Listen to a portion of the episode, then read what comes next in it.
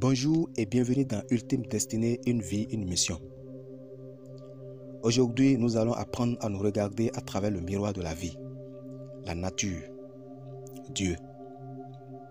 Il est dit que nul ne se connaît vraiment, nul ne peut songer à se connaître sous son véritable jour et à explorer son âme avec quelques profits sans posséder une notion aussi claire que possible, non seulement de ce qu'il est, mais aussi de ce qu'il souhaite devenir. Être vraiment une personne, celle que l'on doit être, ou du moins celle que l'on doit devenir, consiste avant tout à atteindre l'idéal que l'on s'est librement proposé ou que l'on a librement accepté. L'être humain qui passe par la lente et difficile formation de sa personne profonde commence par prendre conscience de l'existence d'un monde extérieur dont il se distingue et avec lequel il entre en rapport. Ces rapports déterminent chez lui certaines réactions qui ne sont pas nécessairement des manifestations de sa personne profonde. Il est évident que les êtres humains qui nous entourent ne sont donc jamais complètement eux-mêmes, puisqu'ils sont constamment obligés de tenir compte des exigences de tout ce qui les environne ou les entoure. N'est-ce pas ce qui a amené le docteur Paul Tournier à s'écrier, je cite, De plus en plus, je me rends compte que la personne, toute pure, nous échappera toujours. Dieu seul, sans doute, la connaît. Fin de citation. J'ai entendu que Balzac a dit un jour qu'on ne peut ici-bas devenir que ce qu'on est. Fin de citation. J'ai cherché à comprendre et il revient de ses propos que nos possibilités et même notre destinée sont inscrites en nous, non sous forme de décret providentiel, inéluctable et fatal, mais dans les dons, les talents, les aptitudes, les capacités virtuelles que nous apportons en venant au monde et qu'il nous appartient de développer d'entretenir, d'utiliser pour jouer notre véritable rôle. Aujourd'hui, il est plus qu'une vérité que la meilleure découverte que vous puissiez faire dans la vie est celle de votre propre nature, votre identité réelle et le rôle qui s'y attache. Car le jour où vous commencez à vous découvrir, alors vous entamez le vrai cheminement de la vie qui vous mène vers la source ultime, Dieu. Et si on redevenait bébé un instant?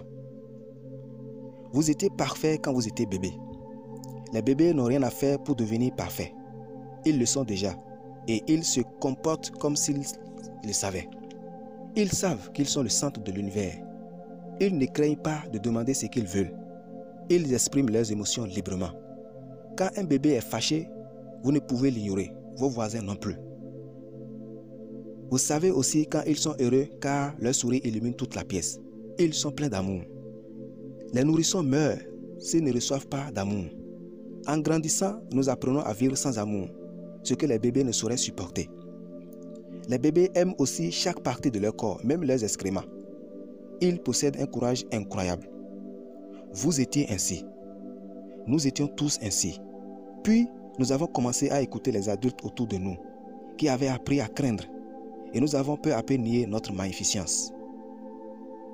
Je ne crois jamais des personnes en difficulté relationnelle qui me consultent lorsqu'ils essayaient de me convaincre qu'elles sont abominables ou indignes d'être aimées. J'ai le devoir et mon travail consiste à les faire remonter jusqu'au temps où ils savaient s'aimer. Retenez ceci pour votre bonheur, méditez et pratiquez. N'oubliez pas de prendre soin de votre santé, non pour vous sentir plus fort et plus heureux, mais pour vous rendre plus utile. Prenez le repos nécessaire, mais dans le même esprit. Respectez et sauvegardez votre personnalité, non pour des avantages égoïstes, mais pour un meilleur service à l'humanité.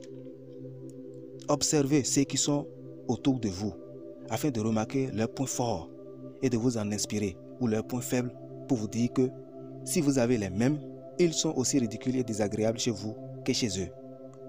Ne violez jamais les indications de votre conscience, mais n'oubliez pas qu'elle ne vous rend les meilleurs services que si elle a été soigneusement éduquée, car elle n'est pas infaillible.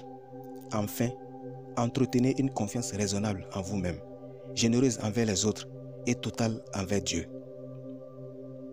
À bientôt. N'oubliez pas de prendre soin de ceux que vous aimez. Restez bénis. Touré et Yanewura.